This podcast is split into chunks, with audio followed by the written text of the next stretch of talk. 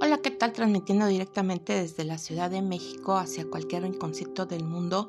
Soy Mabel Podcasts MX. Me da muchísimo gusto que me estés acompañando hoy en este nuevo podcast donde, bueno, vamos a hablar un poquito de, de duelo. En estos últimos dos años, bueno, aquí en México ya, ya van a ser los dos años en que nos quedamos confinados con esa bendita pandemia que llegó espero que no para quedarse, pero sí llegó y causó muchísimo dolor en muchísimas familias que realmente no lo esperaban.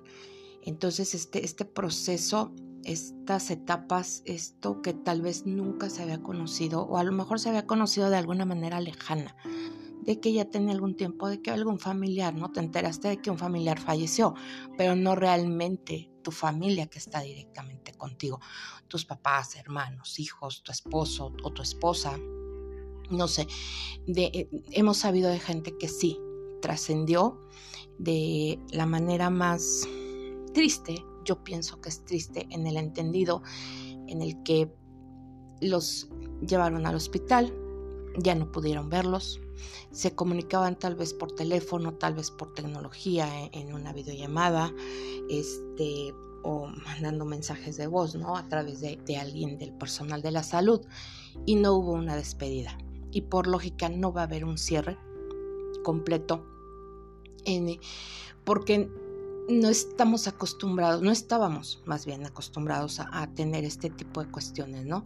De verte por una cámara y decir échale ganas, todo va a salir bien, eh, tú tienes fuerza, tú tienes voluntad, tú tienes valor, nosotros aquí te estamos esperando, aquí estamos contigo y al final de cuentas desafortunadamente mm, no, no aguanta su organismo, su metabolismo, su físico y, y trasciende.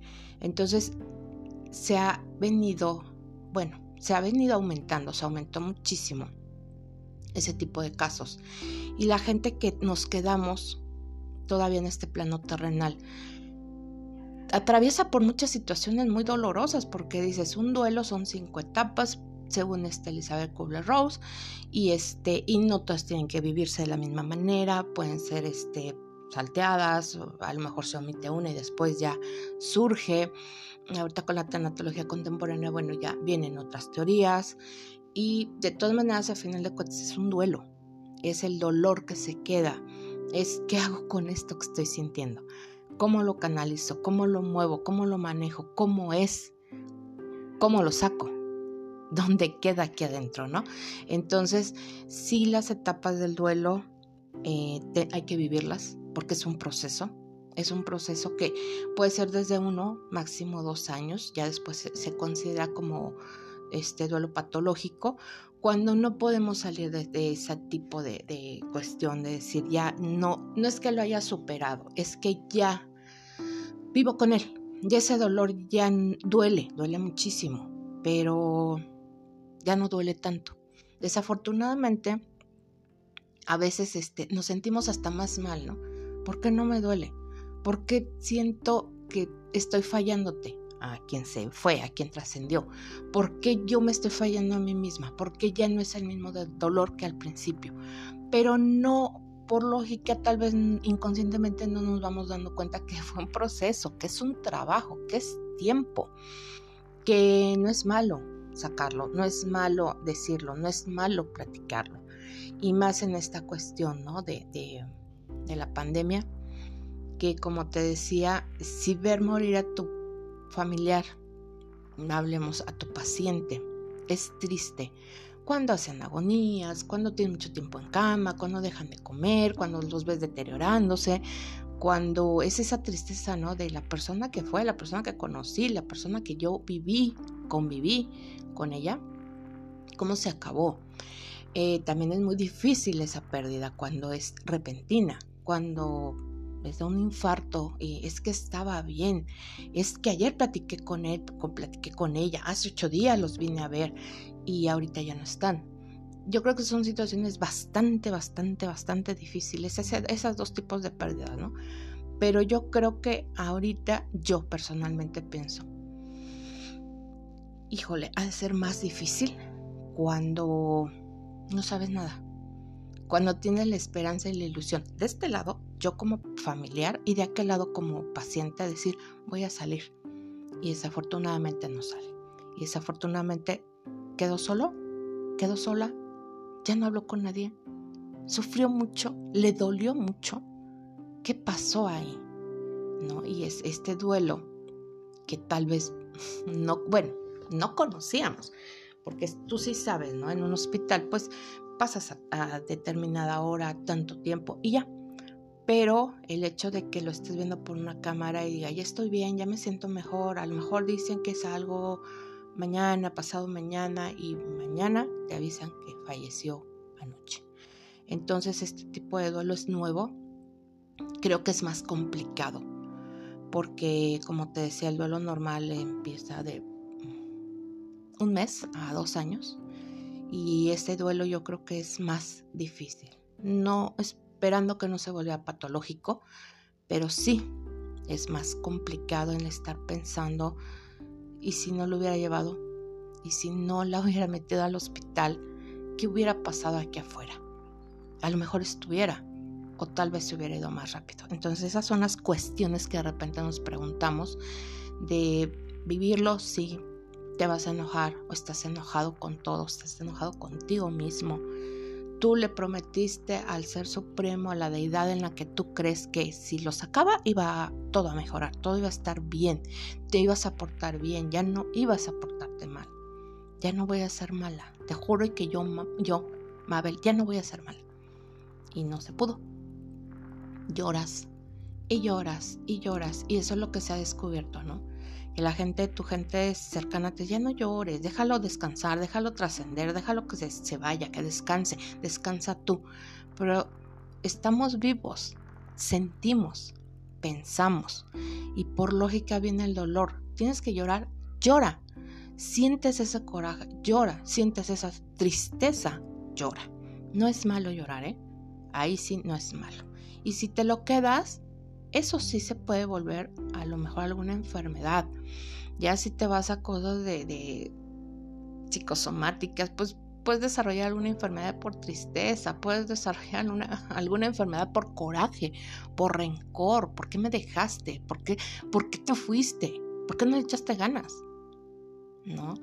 Todas las etapas del duelo, te digo, Elizabeth decía, llevan un de un 1 a un 5 pero no siempre las pasamos de la misma forma. Entonces, si tú estás pasando por una situación tan delicada, sácalo, escríbelo, rompe periódico, papeles que no te sirvan, rómpelos, llora, agradecele. No te pelees con la deidad en la que creas, porque realmente después nos, arrepentimos o se arrepienten. No, no, es que no tenían por qué haberte ofendido de esa manera o realmente ya no creen en algo. Y pues sí, si ya vemos que son dos años y tú, tú, tú, cada quien sabe si necesitas alguna ayuda profesional.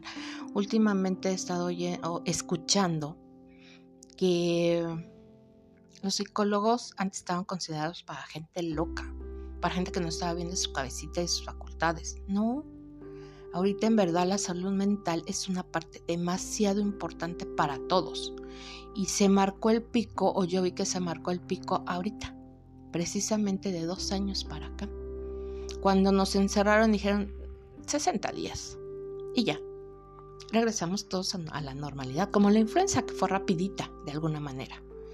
Y pasaron esos 60 días, se convirtieron en 90, se convirtieron en 360 y todavía estamos en no sé qué, qué ola llevemos no sé qué estemos así ya con Omicron y, no sé qué más vaya a pasar, esperemos que ya. Pero también esa parte del dolor, del duelo, de las emociones, también es la salud mental y mucha gente ya se dio cuenta. Entonces sí te invito a que leas, investigues, si, si necesitas. Tú crees que cada quien sabe si necesitas ayuda. Hay gente que dice, no, yo no, no quiero, no puedo, no la necesito. Pero si la necesitas, busca la ayuda. Si la necesitas, platícalo. Si la necesitas, mm, investigalo para que estemos lo mejor posible. Desafortunadamente, desde que somos chicos, para los que tenemos cuarenta y tantos, pegándole a los cincuenta, pues la salud emocional no, no, no importaba. No. Y ahorita, yo digo, es muy importante, demasiado, y enseñárselo a estas generaciones, ¿no? En que si tu salud mental está bien, todo lo demás en conjunto va a estar bien también. Entonces te invito a que lo pienses, crees que necesitas ayuda, búscala. Libros hay muchísimos, gente que, que ahorita se disparó con la tanatología, con el duelo, con la pérdida, con eh, la salud mental también. Se disparó muchísimo, surgió muchísima información, aprovechémosla. Y esperemos que esto, esto que empezó hace dos años, nos deje esa lección, ¿no? De algo, de algo. Si afortunadamente no perdiste a nadie en la pandemia, qué bueno. Hemos sido algunos afortunados que no, no hemos perdido a nadie. Pero sí tenemos que no reprogramar, pensar esto de qué llegó llegó. Ya, no hubo este para atrás.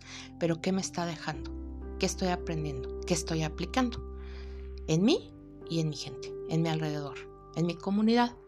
Entonces te invito a eso. Muchísimas gracias por escucharme.